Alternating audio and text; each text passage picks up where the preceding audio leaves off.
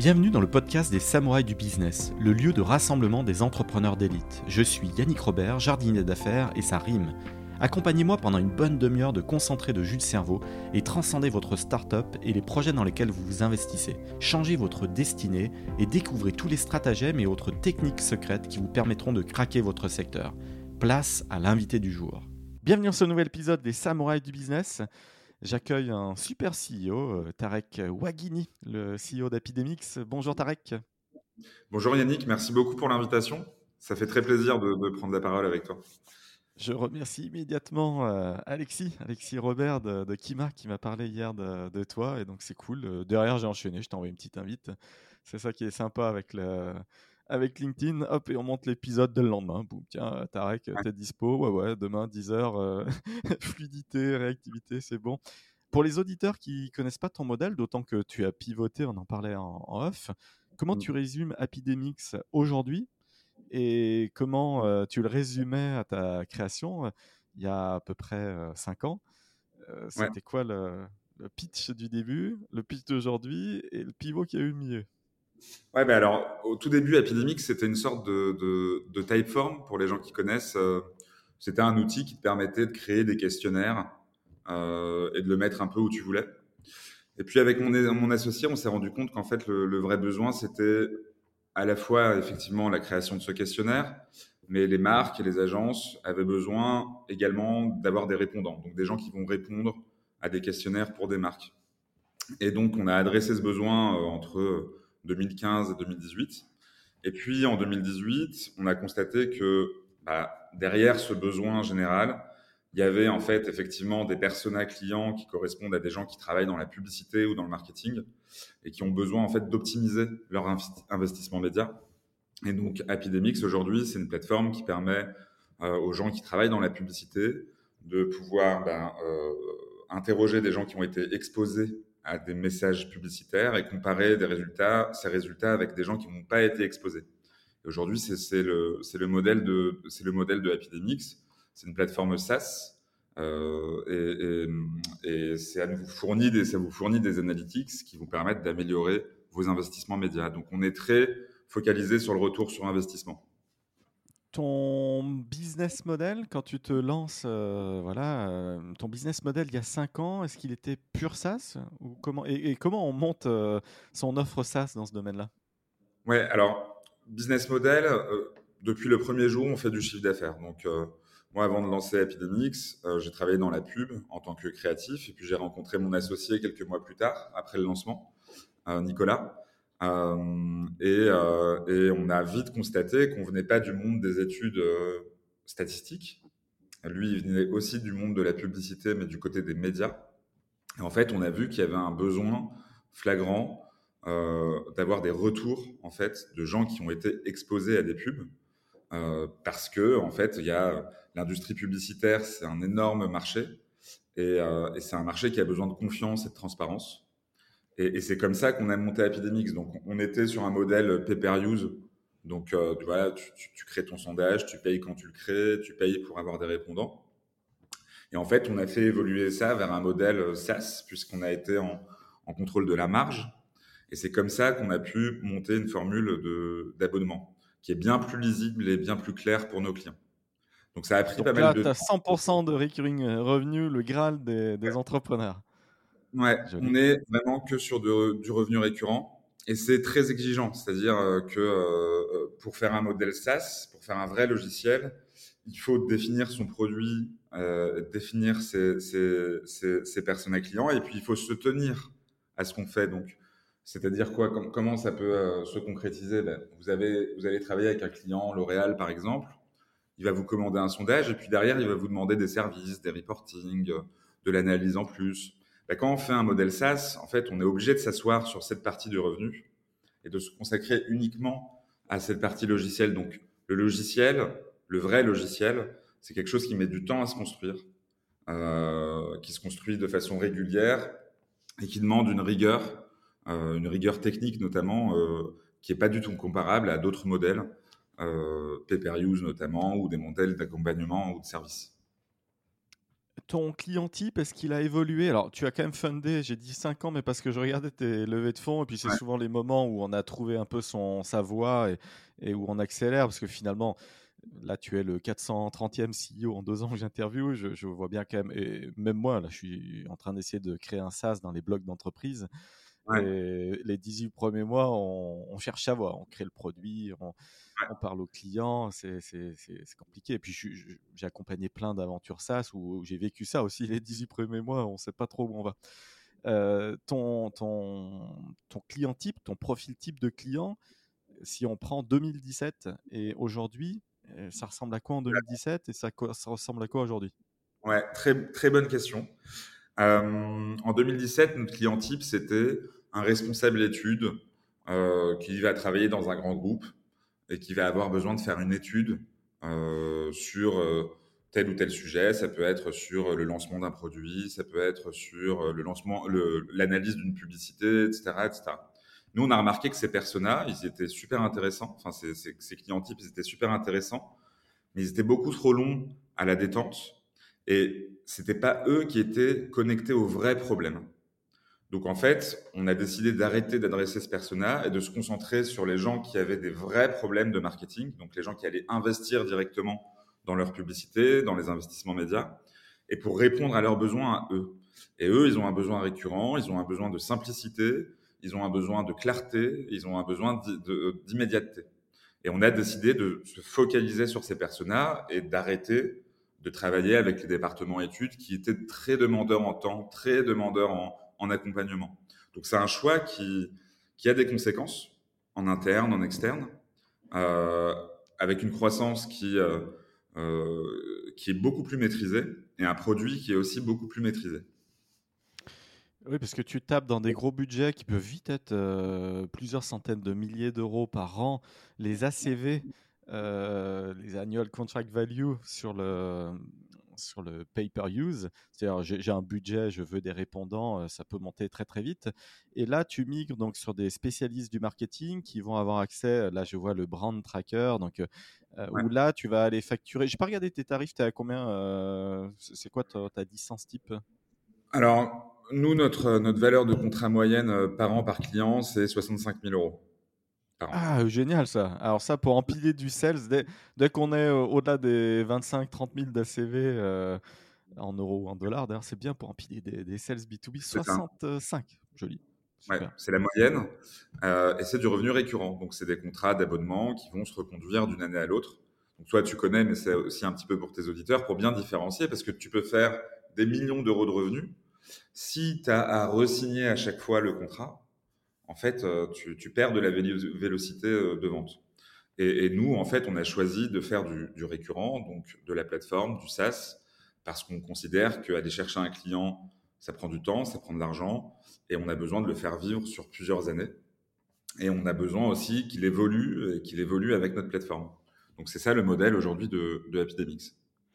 J'ai pas fait le décompte sur les 430 CEO passés dans le podcast, mais des modèles SaaS, euh, ça doit être au moins un tiers. J'ai au moins déjà au moins fait 100 euh, CEO en SaaS, ça c'est sûr. Euh, le plus dur quand même, c'est dans l'étape de market fit, il se passe quelque chose. On, peut monter assez vite à 30-40 000 de MRR, mais pour monter à 80 000 et, et cogner le premier million d'ARR, il se passe un truc parce que bah, là, on doit quand même un peu passer à l'échelle. Euh, bah, il faut quand même structurer bien l'équipe. On, est plus d'une vingtaine quand on fait 80 000 euros de, MRR. C'est le début des emmerdes.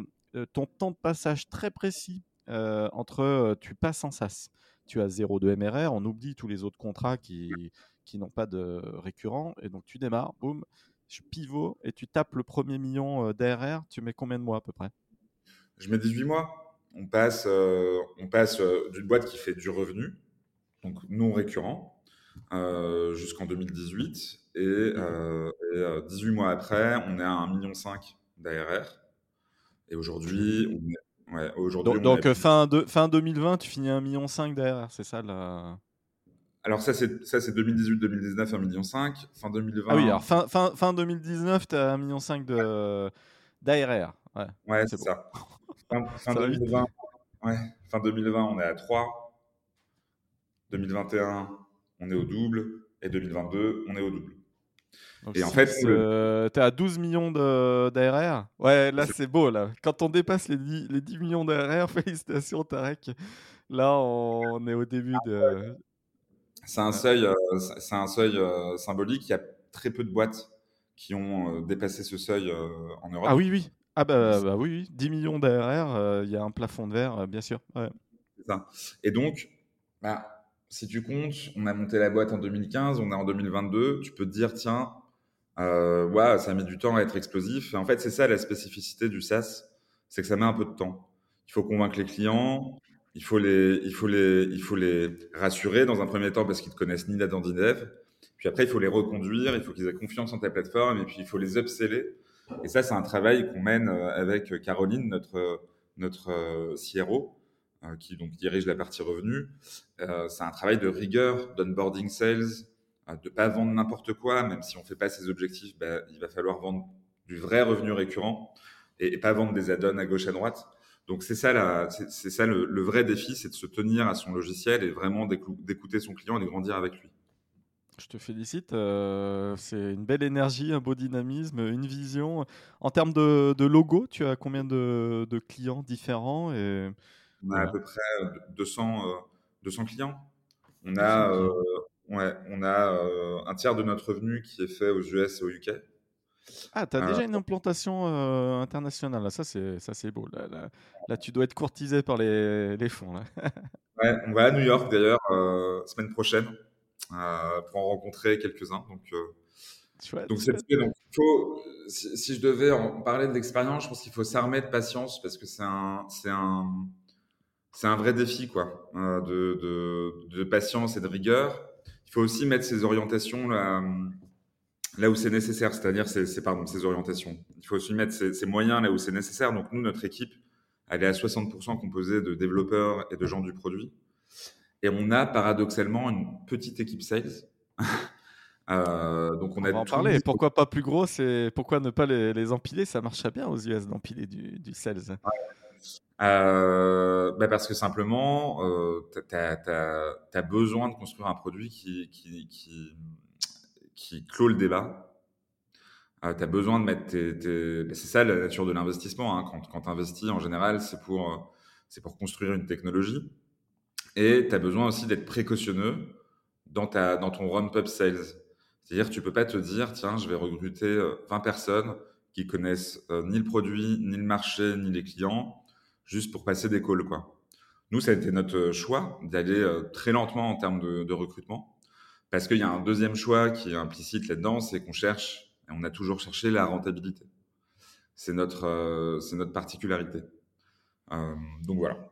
En gros, les raisons, c'est un sales chez Epidemics, il doit être rentable, il doit onboarder beaucoup de clients, générer beaucoup de revenus, et donc on ne peut pas se permettre de prendre comme ça n'importe qui pour venir travailler chez Epidemics. Bien sûr, mais bon, avec une taille d'ACV comme ça, ça donne envie d'en avoir plein. Alors par contre, tu vois, je parle euh, à entre 30 et 50 CEO par semaine, donc c'est très très intense. Je pense que je suis parmi les plus intenses de tout le marché.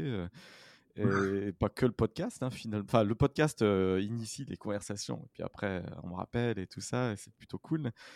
mais je vois quand même que nombre de CEO sont challengés sur leur plan aux, US parce mmh. qu'on est dans un environnement où l'objectif, c'est, enfin, le focus, c'est le runway. Donc, euh, abaissons un petit peu le burn rate, allégeons un peu certains métiers. Euh, voilà, coupons quelques coûts. Et, l'internationalisation, peut-être reportons-la un tout petit peu. Donc là, toi, c'est cool. Tu as, des clients UK, euh, US, donc anglo, c'est parti. Un tiers du chiffre d'affaires, mais hum, est-ce que tu estimes que c'est vraiment le bon timing? Est-ce que on y va et on se laisse un peu plus de temps? Mmh. Tu, envisages quoi là, comme plan aux US bah, Nous, on a une croissance organique à l'étranger, c'est-à-dire qu'on n'a pas forcément déployé d'investissement à l'étranger, pas encore.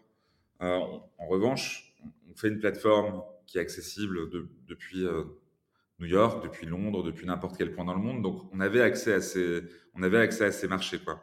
On a aussi des clients qu'on avait en France, qui avaient des collègues aux États-Unis et qui ont du coup connu la plateforme. Et puis, on a un modèle euh, assez product-led, comme on dit aujourd'hui. C'est-à-dire que il y a plein de gens qui vont se connecter sur notre plateforme, qui vont recommander notre solution, et c'est comme ça qu'on a eu nos premiers clients US et UK. en termes de timing, aujourd'hui, je dirais que si tu n'as pas une boîte qui est solide sur ses appuis, qui a un vrai produit, une vraie proposition de valeur, tu peux pas te dire que tu vas rentrer aux US comme ça.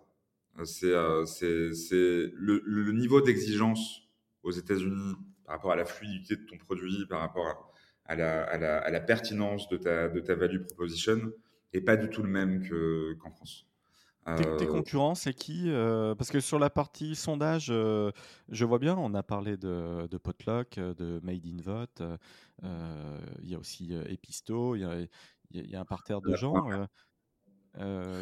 sur ta brique très précise logicielle, il y a qui sur le marché?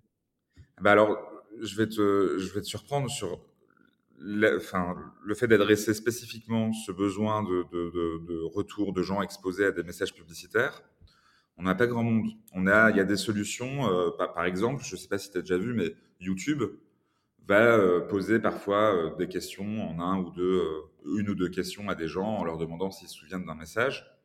Les éditeurs font leur propre solution de brand lift, hein, parce que ce qu'on fait, c'est du, du brand lift. Mais le sujet avec ça, c'est que tu peux pas à la fois t'appeler YouTube et vendre de la publicité, et en même temps mesurer l'efficacité de cette publicité. Et c'est ça qui crée notre opportunité de marché aujourd'hui c'est ce, c'est ce, ce, flou-là, ce gap-là. Et c'est la raison pour laquelle on s'est spécialisé dans, sur le marché publicitaire. Euh, parce qu'en fait, euh, c'est un peu le désert en termes de, techno. Et donc, on a des partenariats, euh, maintenant, des clients avec des clients qui sont les, des plus grands acteurs publicitaires mondiaux. On va bosser avec The Trade Desk, on va travailler avec Pinterest, on va travailler avec tout un tas de publishers et d'adtech qui ont besoin, en fait, de prouver aux acheteurs que leur plan média et leurs investissements fonctionnent.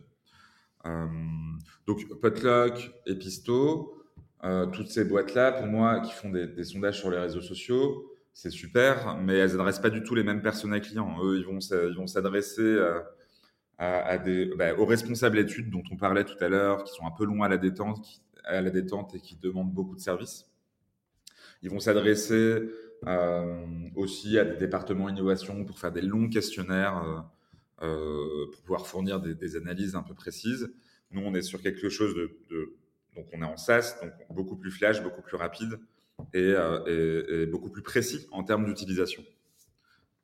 Ton equity story, je regarde, au global, tu as levé 11 millions d'euros. Je, sur ta fiche Crunchbase. Tu as convaincu, euh, alors euh, évidemment Kima, euh, puisque Alexis Robert, encore merci Alexis, Kima Venture est, rentré. mais là, je vois Accéléo Capital, c'est quelque chose de transformant. Donc, c'est à l'été 2017, c'est le seed round. Mmh. Qu'est-ce qui se passe ce premier tour? Et, c'est un petit peu pour préparer ton, ton passage au SAS, si je, c'est ce qui a financé ton passage au SAS. Ouais, disons que euh, ce premier seed round, comme, comme, je te disais, euh, avec mon associé, on a toujours souhaité faire du chiffre d'affaires euh, immédiatement. Et donc, c'est ce qui a été reconnu lors de ce tour-là. Donc, c'était un tour de 2 millions d'euros. Donc, seed série A, si, on, si on veut, à l'époque, à l'époque 2 millions d'euros. À l'époque, En 2017, c'était une somme, c'était une somme conséquente. Là, c'est limite fait, du précide, là. ouais, Aujourd'hui, ouais, c'est limite du précide. Euh, et en fait, ce tour, il a été fait bah, sur la base de, notre première traction initiale sur le marché des études. Et c'est ça qui est intéressant, c'est que on a une traction initiale sur le marché des études. Et en 2020, l'autre levée qu'on a faite, que tu as, pu voir, euh, elle, elle est vraiment spécifique logiciel SaaS. Donc, euh, disons qu'ils n'ont pas financé la même chose et que les financements n'ont pas servi à la même chose. On a toujours été une entreprise technologique, mais tu vois, euh, techno et techno. Euh, tu as techno avec un développeur qui va te faire un joli, euh, un joli front et, et, en fait, tu vas devoir gérer à la main toutes les demandes entrantes. Et tu as une technologie qui est capable de scaler ses utilisateurs dans le monde entier et de générer du revenu sans générer des embauches supplémentaires. Et c'est notre vision. On veut faire le produit le plus scalable possible, qui demande le moins d'accompagnement possible, et donc mettre toute l'excellence dans le produit. Et c'est ça qui est venu financer la seconde levée de fonds. été 2017, sur les études, vous étiez à combien de taille de, de périmètre pour réussir à lever 2 millions? On faisait 500 000 euros de chiffre d'affaires. 500 000, ok. Donc un track pour le premier million d'euros de, chiffre d'affaires. là, vous êtes à peu près 70. c'est quoi tes gros challenges en, recrutement là ou Est-ce que c'est l'enjeu, la poursuite du recrutement? Notre identité, c'est vraiment de, recruter des talents, d'avoir le temps de les onboarder et qu'ils soient je sais qu'ils vont pas aimer ce mot-là quand ils vont euh, l'écouter, mais qu'il soit rentable. Je, m'explique un petit peu. Euh, il y a eu une frénésie un peu du recrutement en 2020-2021. Euh, pour nous, on considère que c'est très dangereux de recruter trop vite. Ça crée des problèmes en interne, ça crée des problèmes en externe. Tu peux alourdir ton business plan, ton PNL. et, et, devoir prendre des décisions assez désagréables, comme il y en a qui sont prises en ce moment, c'est-à-dire bon, ben, j'ai pas la croissance qu'il me faut, je vais devoir me séparer d'une partie de mes euh, people. Donc, nous, on est très précautionneux sur cette partie recrutement. Et donc, les vrais, euh, les vrais enjeux, c'est de recruter les bons sales qui connaissent vraiment ce marché, qui sont capables de se connecter à cette demande euh, qu'on a identifiée. Donc, c'est, la partie sales. Et d'avoir les meilleurs ingénieurs possibles pour faire le meilleur produit possible. Donc, on est focalisé sur ces deux typologies de recrutement. C'est quoi les choses les plus dures que ton aventure t'a exigé depuis la création? Euh, ah, Les choses les plus dures, c'est une euh, bonne question, mais je, considère qu'en fait, il euh, n'y a pas de, comme ils disent les, Américains, y a, there is no free meal, c'est comme ça qu'ils disent? N'y a pas de repas gratuit. Ah, attention, hein, je, je, parle comme une grenouille et, et même si j'ai des conversations quotidiennes en anglais, euh, Donc ça veut dire, j'aime bien cette expression parce qu'en fait, pour, pour, arriver à un point, d'un point A à un point B, il faut faire le chemin et le chemin il est, il est semé d'embûches. Et donc pour moi, c'est la normalité en fait euh, de passer par des étapes difficiles, désagréables, de faire une première version de, ton produit euh, que ton client comprend pas vraiment ou, qui, ou sur lequel il y a des problèmes, donc il va falloir le retravailler, changer en permanence. Donc c'est désagréable, mais ça fait partie du, ça fait partie du chemin pour pour dépasser ces 10 millions d'ARR. Euh, donc euh, c'est dur pour moi de répondre à cette question vraiment. C'est même pas de la mauvaise volonté, mais je sais pas. T'as eu des nuits vraiment avec euh, des grosses gouttes de sueur et, on se réveille, on se dit ah là, là s'il se passe pas un truc là, ceci, cela, on est ouais, le mur. Ouais ouais, t'as as, eu ces nuits là, mais en fait quand tu les regardes, quand tu, les regardes, en fait tu, te dis bon ben franchement là on en est aujourd'hui, ça valait le coup quoi.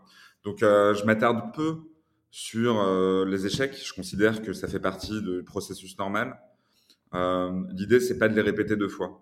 En fait, c'est normal de passer des sales nuits, d'avoir fait une erreur, une erreur de recrutement, une erreur de, une erreur de positionnement, une erreur de discours. Mais il faut pas se passer son temps dessus. Il faut vite nexter et il faut vite passer à autre chose parce que sinon, c'est c'est une bonne façon de rentrer dans une boucle, une spirale assez négative. Euh, c'est pour ça que j'ai du mal à parler des échecs euh, il y en a eu plein, euh, mais aujourd'hui, je considère que la boîte est un succès et donc il fallait ces échecs pour avoir ce succès. Ah, tu, te distingues de la masse, effectivement, tu, tu le dis, dépasser les 10 millions d'ARR, il y en a très peu, hein, des SaaS qui les dépassent, et donc c'est bravo, bravo pour ça. Est-ce que cette année 2020 qui se termine par une belle levée, tout ça, en mars 2020, tu te dis, il, se passe quoi pour toi en mars 2020 Ouais. Ça, peut être aussi l'effondrement, mais au final, euh, tout se termine bien à la fin. Puis, puis bah voilà, vu ta traction là dans la foulée, euh, comment, comment tu es en mars 2020 Moi, en, mars 2020, euh, tu as, as, eu quelque chose qui s'est passé. Tu avais des boîtes qui ont été préparées à ça et tu as d'autres boîtes qui n'ont pas été préparées. Nous, on a eu de la chance parce qu'on a Nicolas qui gère toute la partie interne, donc euh, people et, management euh, et, organisation, a fait un travail monstrueux pour garder euh, l'équipe soudée. on a décidé aussi de ne ni licencier, ni faire appel à du chômage partiel. Ça, ça a été un vrai message envoyé aux équipes. c'est la tempête, on est là pour vous, vous êtes là pour nous. Et, on a décidé de, vraiment de, ne rien changer d'une certaine façon et de continuer à se développer commercialement et de ne pas paniquer. Euh, c'est important parce qu'en fait, comme je t'ai dit, on met du temps à recruter les bonnes personnes. Si tu envoies le message de panique, alors là, ça va pas, quoi. Et, et c'est ce qui s'est passé pour nous en 2020. Donc, ça a été une étape désagréable pour beaucoup de, beaucoup de gens. Euh, mais en termes internes, nous, ça nous a permis de nous souder et de, de former vraiment, de faire équipe euh, et de pas se lâcher, quoi. Et ça a été du coup une étape fondamentale dans notre croissance. Je vois que tu as fait rentrer Adélie, euh, qui est au capital de Media Euh, petit coucou à Gilles Chetella, nouveau CEO de Media euh, qui était le, fondateur historique de, de, Sticky Ads revendu à Comcast. Adélie, tu les rencontres comment? Voilà. Adélie, quel, impact, quel impact ça a eu dans ton, dans ton aventure, leur entrée Adélie, je les rencontre justement en, en 2019, courant 2019 vraiment, je pense que après, il n'y a pas un fond où je me suis dit, euh, tiens, ça va pas le faire. Genre, euh, après le rendez-vous, le premier rendez-vous avec Adélie, on s'est dit avec euh, avec la personne qui m'accompagnait au rendez-vous, on s'est dit, bah, c'est mort, quoi. Et puis un mois après, on, ils nous rappellent, ils nous disent qu'ils ont été convaincus et qu'ils ont envie d'investir. J'adore ces histoires. Ouais, ouais, c'est marrant. Hein. C'est, euh, tu vois, c'est quand tu t'y attends le moins. Euh, euh, alors, moi, ça fait 8 ans que je suis leveur de fonds. Je l'ai vécu à plein, plein, plein, plein de reprises. Donc, c'est pour ça que ça me soulève un sourire parce que très souvent, les fonds disent d'abord non. Et, quelques semaines et quelques mois, des fois, six mois après, les fonds reviennent. Ils disent Ah, mais. J'ai déjà vu même quelques années après, mais pourquoi on n'a pas fait ce ticket de quelques millions d'euros? On aurait fait un multiple de dingue.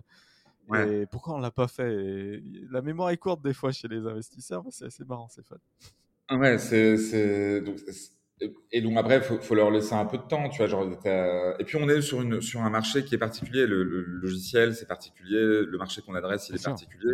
Et Adélie, comme tu peux voir, a, des, a dans son portefeuille des boîtes dans la dans la dans la publicité, des boîtes tech euh, qui sont ils, sont aussi dans Sending Blue, hein, euh, joli. Hein, ouais. Donc ils sont très, euh, ils, sont, ils, sont, ils, connaissent bien le marché, donc donc en fait on, est cohérent dans leur dans leur ligne d'investissement. Ce que ça a changé d'avoir un fonds comme ça, parce que c'était le premier fonds assez solide qui, qui, rentre qui rentre au, capital. Bon, Axeléo, c'est un petit fonds, c'est super, mais c'est un petit fonds de de, de, de site d'amorçage ça nous a permis de nous structurer, de structurer nos reporting, de structurer euh, notre approche financière. Euh, on a, euh, et d'ailleurs, je le, je le remercie encore, Jean-Manuel, qui est Jean-Manuel Costa, voilà, qui, qui, a fait Cipelec, Wharton, qui est basé à, Londres d'ailleurs. Donc peut-être que ça t'a aidé sur la phase anglo-saxonne, UK et US. Ça, ça, met un peu de, de, de crédibilité. Après, on ne s'est jamais servi de nos fonds d'investissement pour aller trouver des clients. C'est pas notre c'est pas notre ADN. Euh, on considère qu'il non non mais tu, vois qu'il il, peut te pousser en borne en disant allez c'est bien vas-y fonce et, et, donc euh, il a mis ce niveau d'exigence. Disons que euh, la partie reporting tableau Excel était pas notre fort. On est excellent en exécution on est excellent en vision en acquisition client en rétention client mais euh, tu vois, moi, mon, mon ADN n'était pas de, euh, de, faire un reporting au cordeau. Euh. Et donc, il a mis cette exigence. Il nous a tout de suite dit, en fait, les gars, si vous voulez faire une boîte à plus de 50 millions d'ARR, il va falloir se structurer. Et, et, donc, il a mis des inputs comme ça de structuration financière. C'était très intéressant. Et aujourd'hui, c'est un fonds qu'on appelle très régulièrement pour avoir des conseils financiers, une vue sur notre traction, etc je pense qu'ils sont assez contents de leur investissement. Euh, mais voilà, ça nous a permis de nous structurer. On peut pas être bon partout en même temps. Ça nous a permis de nous structurer là où on avait euh, des petites euh, failles. Est-ce qu'il y a eu quelques grosses gouttes alors peut-être dans la préparation de, des tout premiers boards? Non, parce qu'en fait, tu sais, on n'est pas, comme je te disais, la culture de l'épidémie, c'est pas de cramer du cash à tout va. Bien sûr. ça, c'est très rassurant pour un investisseur. On est, comme je le dis souvent, moi, je gère ma boîte comme un, comme un petit épicier, quoi. C'est un peu, euh, c'est un peu contre-intuitif ce que je veux te dire, mais on est très proche de nos sous euh, chez Epidemics. Ah bah, c'est une euh, bonne question. Là, tu pilotes à la marge avec l'objectif de, Vu que là, tu vas avoir des discussions, ils vont te la poser. Ton, ton, profil, tu as envie d'être break-even, légèrement positif, ou il y a encore besoin un peu de, de burner, ou, mais on contrôle quand même ce burn. Tu, comment tu, tu manages là? Nous, on est très en contrôle du burn. on ne veut pas se retrouver dans une situation compliquée. Euh, donc parfois, on préfère aller plus lentement, mais aller plus sûrement. C'est un choix. Il y en a d'autres qui vont dire, bah non, mais pour gagner un marché, il faut investir des millions, etc., etc. On n'est pas, on n'a pas ce, on n'a pas cette culture-là. Donc nous, on arrive à faire de la croissance euh, avec un niveau de burn, annuel, euh, c'est beau. avec un niveau de burn qui est, qui est, qui est flat, quoi. Et, et donc c'est ça qu'ils perçoivent chez nous. Ça, ils le savent. Mais quand je te parle de structuration financière, c'est plus euh, la nature du reporting, les métriques à calculer, etc. Euh, plus que, plus que euh, il va falloir gérer votre argent. Quoi. Donc, donc ça, c'est très rassurant pour des investisseurs. Euh, T'en as d'autres qui vont être là, non, mais il faut cramer vite. c'est des typologies de boîtes. Quoi. Il faut assumer dans quelle typologie de société on est. Il n'y a pas de meilleure société qu'une autre, mais, mais nous, on considère que la meilleure façon pour nous de se développer, c'est d'être dans le contrôle de la croissance et, euh, de faire les bons investissements au bon moment. Et aussi, de, plutôt que de sur, sur-recruter, faire avancer des profils en interne, les, faire évoluer leur salaire, leur permettre de rentrer au capital, leur permettre de se déployer, d'avoir un vrai plan de carrière.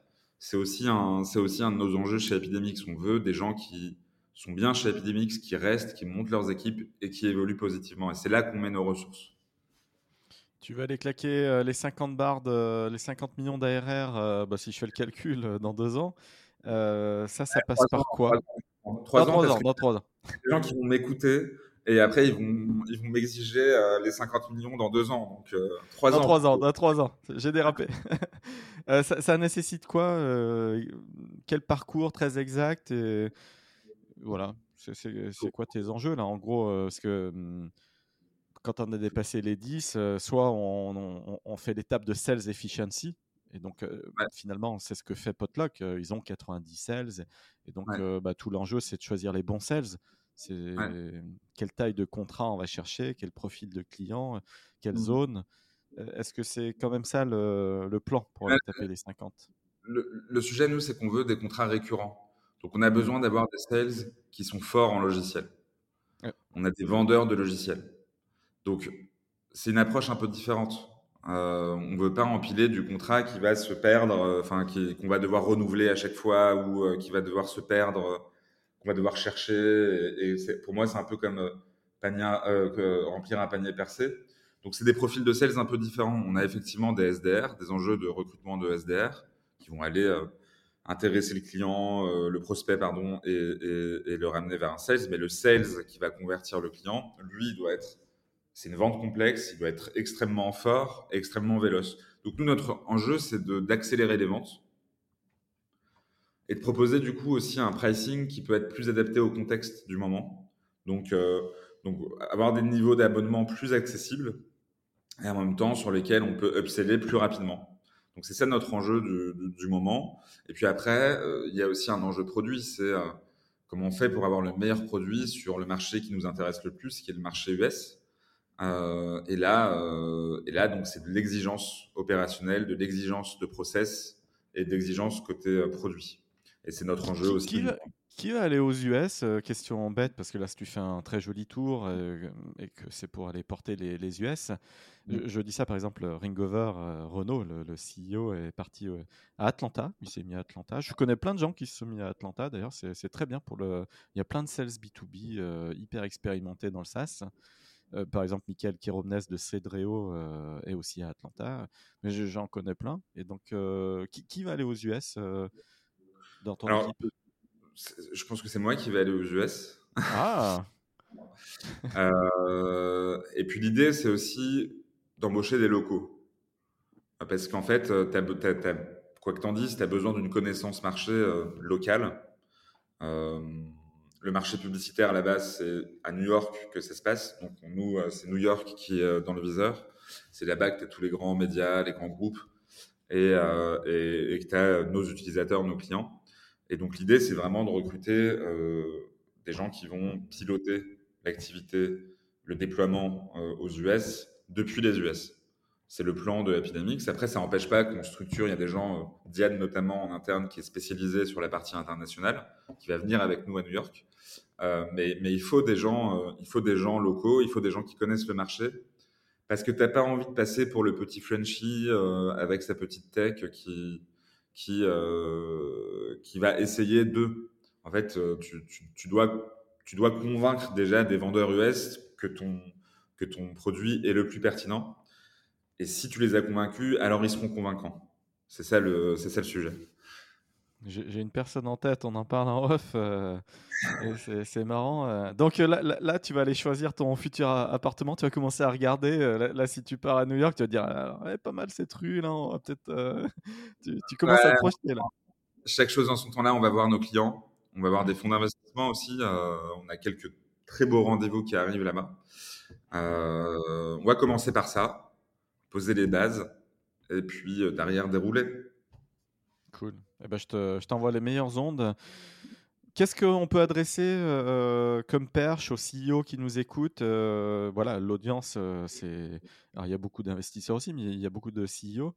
Qu'est-ce qu'on peut faire Quelle synergie tu, peux créer? Est-ce que tu es ouvert à des partenariats stratégiques Avec quelle typologie de boîte? Voilà, Est-ce que ça mmh. t'arrive de travailler avec d'autres CEO et d'y aller en mode cross-sell? Je sais pas. Quel... Non, pas encore. Euh, non, pas encore. On travaille pas avec d'autres. Enfin, je, ne travaille pas avec d'autres CEO. Je pense. Chez Epidemics, on a une culture vraiment de euh, l'excellence en interne. Et, en fait, il faut être focus. Il faut, il faut être focus pour être, euh, pour être bon.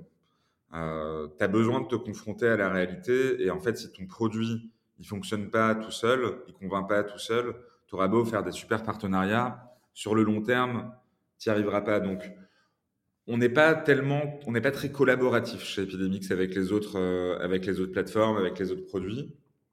Euh, ce que je pourrais dire à un CEO, la perche que je pourrais lui tendre, c'est concentre-toi sur ton produit, sur tes clients, euh, vends, c'est le plus important, prends des retours et prends ton temps parce que on est mis en permanence sous la pression du rush. Tu vois, tu, sais, tu, tu, tu connais ce marché, donc tu sais que euh, tu vois passer des énormes levées de fonds, euh, tu vois passer, euh, tu vois passer des, pépites, des licornes, etc. Et puis tu peux avoir une vue un peu distordue de la réalité. Tu peux considérer que ça prend un peu trop de temps pour toi. Et en fait, ce temps-là, il est nécessaire. C'est nécessaire de prendre ce temps.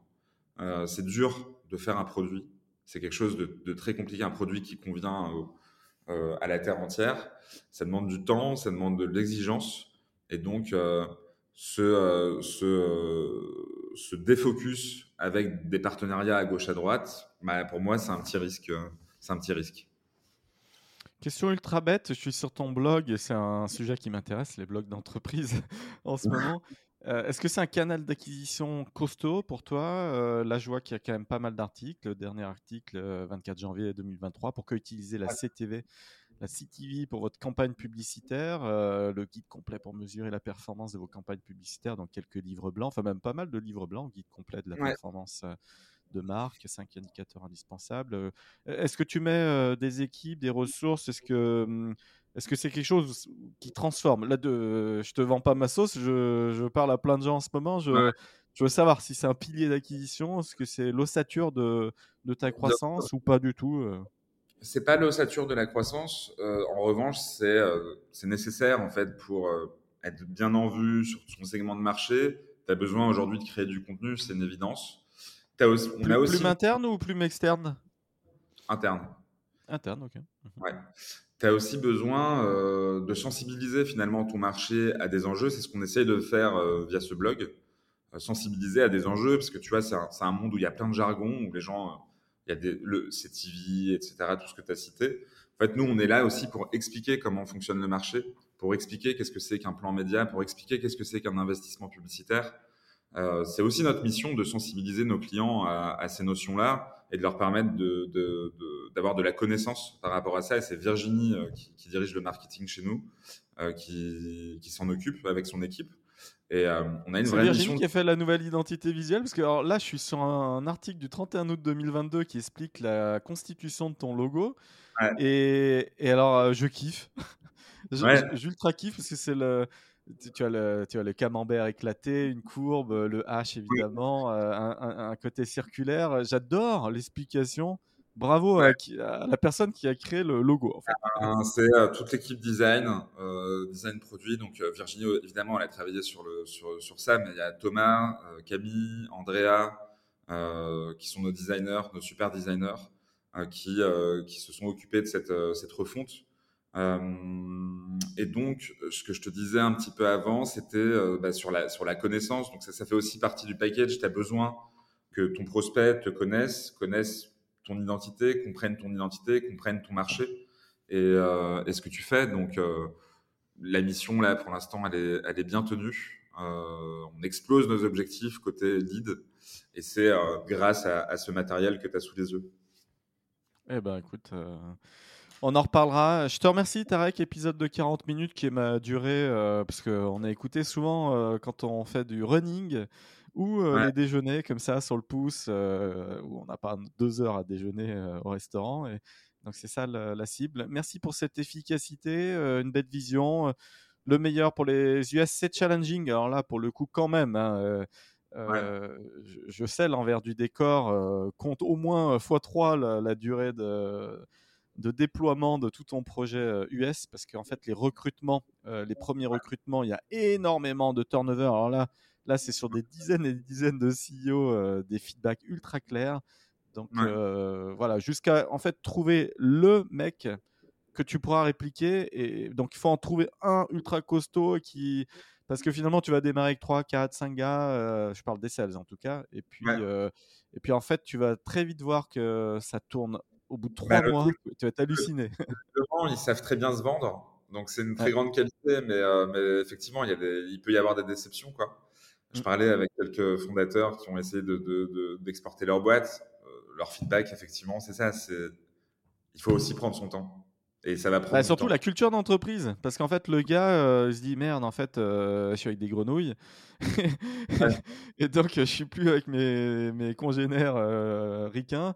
C'est ça. Et donc, hop, je, je, je, zappe, je retombe sur mes pattes. je